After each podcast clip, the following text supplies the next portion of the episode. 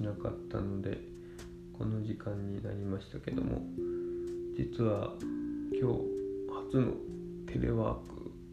クを実施したところです。まあねこういう情勢ではあるけれどもうちはちょっと結構遅めでまあその地理的な面もあるしうんまあ、製造業っていうところもあって、まあ、まあいろんなまあ要素からあお父さんもテレワークをまだままだ一回もやったことなかったんだけれども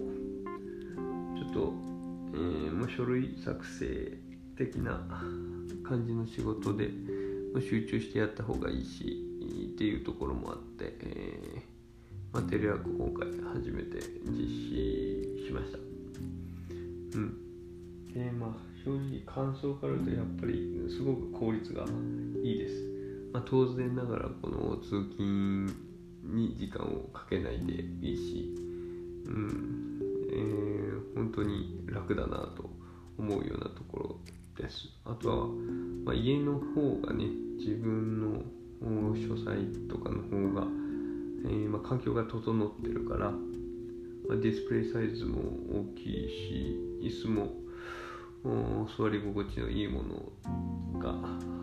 あるので、まあ、本当に比較的快適に仕事ができるなという状況でした。うん、まあこれがね、えー、まあ多分お互いにとってというか会社にとっても、えー、まあ、社員にとってもまあウィンウィンになるのかなっていうふうにはお父さん思ってて、うん、まあその交通費とかっていうのもね会社は出さなくてもいいし、えー。まあ、勤める方からしても通勤にま時間を割かなくていいんであれば、えー、仕事自身を始めて、えー、終わるっていうようなところでそこの通勤時間を完全に、えー、省くことができるから、まあ、すぐその家庭に戻ることができるし、うん。まあ、いいことずくめなんじゃないかなとあとまあさっき言ったように仕事の環境的にも自分で好きに整えられるからある程度。うん、うん、すごく効率的だなと思いました。まあこれでねただそのなかなか、えー、古い会社というか考え方が古かったりするようなところもあるしまあそれはちょっと人によるかもだけど、うん、そのこのテレワークっていう文化自身がそのまま根付くかどうかいくら効率はいいとはいえど、まあ、会社側からしたら、まあ、その社員の管理とかっていう問題もあるし、うん、なかなかちょっと継続的に、まあ、コロナが落ち着いたとしてもね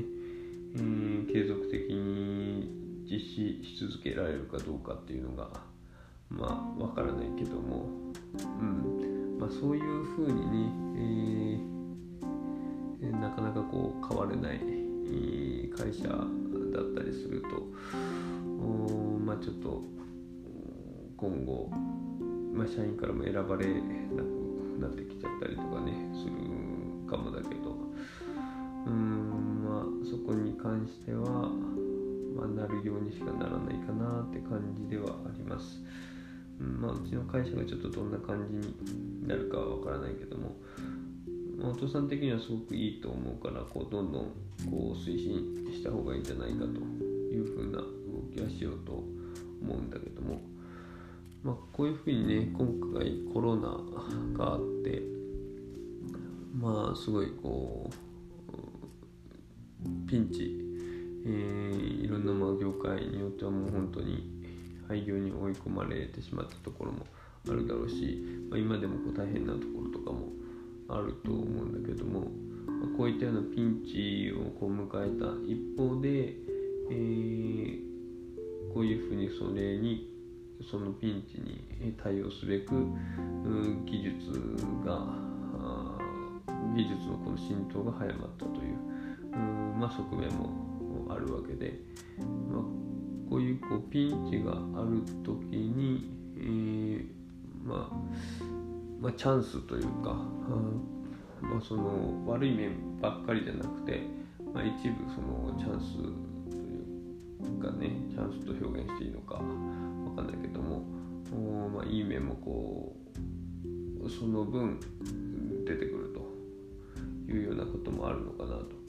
そのピンチとチャンスは表裏一体ってよく言われるけども、まあ、ピンチになった時に、まあ、いかにそのそれを、まあ、逆境をこうプラスに変えられるかっていうところは、まあ、今回はそのピンチに対して、まあ、なんて言うんだろうな。この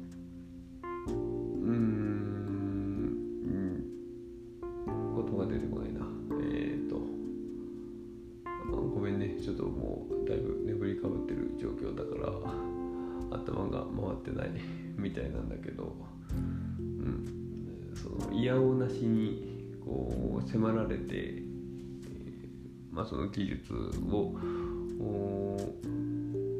使っていくと。新しい技術の浸透が進んだっていうところが、まあ、今回あるもののまあそれはあ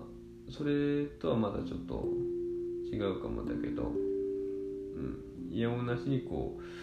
進まざるを得なくなったっていうようなこともあるけども、まあ、そうじゃなくそのピンチ自身をこういかにこうプラスに転じれるかっていう発想っていうのもやっぱ大事じゃないかなというふうに思ってて、うん、やっぱり逆境をこうどううまく逆境は逆境なりに、ま、それを受け止めてね、うん、それをどう、うまくつなげていくか自分の目指すところにこうつなげていくかっていうのをこう考えるっていうのはすごく大事なことだと思います。まあ、そういうピンチがあった時に、えー、じゃあそれに伴うピンチピンチの状況その状況だからこそ生まれるうん得意な条件だったりとか、まあ、その条件だからこそ生まれる価値だっ、まあ、そういったものがきっと存在するので、まあ、そういう視点を一つ持って、えー、何か動くことができればまあその、うん、自分のこの、うん、目指すものだったりとかあそういうものを実現するために、えー、まあ、少なからずプラスに働くんじゃないかなと思います。はい、うんとまあちょっといつも以上にこう言ってることが同じことをこう繰り返し言ったりとか話がまとまってない感じだけども、まあ、今日伝えたいようなことはまあそんな感じです。ちょっとそのテレワークをきっかけにふとそんなことを思ったので、えー、まあ、録音してみました。はい、えーと、それじゃあまた。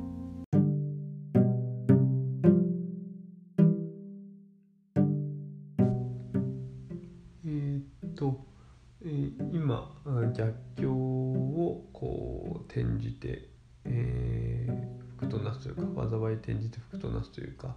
逆境をこううまく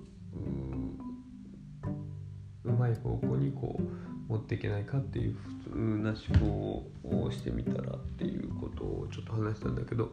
まあ、それに関連してちょっと思ったことがあったんで追加で、えー、残しておきます。まあ、その逆境ね、まあ、通常だったら不利だと思われる状況をこう転じるっていうようなあのをこう考える一方で、まあ、それは、まあ、さっきも言ったけどこうそういうマイナスの条件だからこそ生まれるものが何かあるだとか、まあ、前提条件自身が変わったりだとか、まあ、そういうこう枠の外に出るような発想の転換をするっていうことになるけど、まあ、もうちょっとこう広げてっていうかこう抽象度を上げるとまあそのマイナスをプラスにどうしたら転じられるかっっていう話だけじゃなくこう得意な状況ある制限がある制約がある状況っていうのはえっ、ー、とまあ特定特定のあるその特定の価値が生まれる可能性があるかなと思っててなんか前も話したことあるかもしれないけど、まあ、制約があるからこそその生まれるものっていうのが、まあ、確かにこの世には存在するかなというふうに思います。うん、例えばなんだろうな。えー、っとそうだね、えー、まあよく言われるのはこの制約があるからこそその制約の中で何かしらこう問題だったりそういうのを解決しようとするところでいいアイディアが生まれてきたりだとかっていう話もあるしうーん例えばそのある制約条件の中でっていうことを考えると例えばその宇宙空間とかっていうのは無重力だね。だから無重力っていう特殊環境だからこそできることっていうのがあってだからこの宇宙にこういろいろ何て言うのかな。宇宙でこう宇宙でしかできない無重力環境でしかできない実験とかをこう宇宙飛行士さんたちが宇宙でやってきたりとかするわけで。なんでこうある特定の条件その条件その前提条件における状況だからこそ何か生まれる価値っていうのにこう目を向けるのもいいかなと思いました。うん、まあなんかさっきと同じこと言ってるような気もするけど何にせよその今考えてる前提条件っていうものをこうまず整理すること、うん、それがもういつも通りなのか、まあ、いつも通りだったとしてもその前提条件は何なのかっていうところを整理してその前提条件が違えばその多分選択シュール選択の可能性がある方法とかいろいろこのアプローチも全然違うし結果とか生まれる価値も違ってくるからまずその場の前提条件を整理して、えー、まあ、そのどういう制約があるのかあ,、まあ、あるいはそこの特殊な環境にもしかしたらいるかもしれないとか、まあ、そういうところをこうまず整理する。うんそうするとそこから何か見えてくるものがあるんじゃないかと思います。最近お父さんもこう仕事で、まあ、ある特殊な条件下においてっていうところで考えた時に、まあ、その特殊な条件下だからこそ、えー、こういう例えばその考えてる開発品の使用をその特殊条件に対応して、えー、まあ、最適化するだったり、えー、まあ、そういうふうなことができるなというふうに、気づいたこともあったので、うん、なんで特殊環境に対して、えー、その特殊環境だからこそというかその前提条件の上で考えた時に、えー、どうあるべきかとか考えるとまたいろいろ見えてくると思います。うん、まあもうちょっと眠たいのにいろいろとちょっとなんか追加で喋っちゃいましたけども、うん、まあまあ最後言いたいことをまとめるとやっぱりそのまずそこの考える考える最初のベースとして前提条件が何なのか目的は何なのかそういったところをこう整理すると、まあ、まず一番最初は目的だよね。自分がしたい目的何か成し遂げたい目的を整理した上でその現状の状態がどういう状況なのかどういう条件があるのかっていうことを整理するとその条件の中でいろいろ選択肢が広がるしその条件を正確に把握することで、うん、そのもしその条件が得意なものであれば、まあ、得意な解が答えが出てくる可能性もあるからまずそういう風な視点を持つといいんじゃないかなと思いましたというとこです。それじゃ長くなりましたけど以上です。